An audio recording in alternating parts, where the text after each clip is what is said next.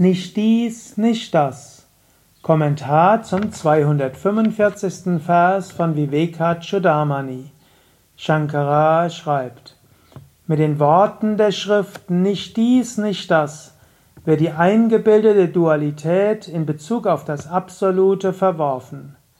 Unterstützt durch die Autorität der Schriften ist es nötig, durch Erkenntnis diese beiden Überlagerungen aufzulösen. Nicht dies, nicht dies.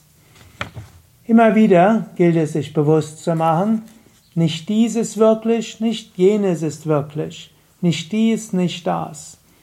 Im Universum gibt es Zeit, es vergeht. Du kannst sagen Neti Neti, Brahman ist unvergänglich. Brahman hat weder einen Anfang noch ein Ende. Oder auch, hm, du spürst deinen Körper, du kannst sagen, neti, neti, ich bin nicht der Körper, ich bin das Bewusstsein hinter dem Körper.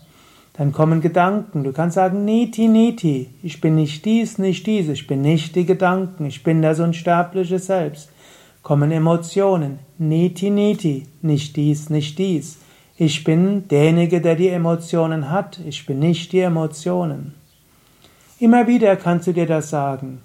Dann kannst du sagen, iti, iti, ich bin unendliches Sein, unendliches Bewusstsein, Chit, und unendliche Glückseligkeit, Ananda.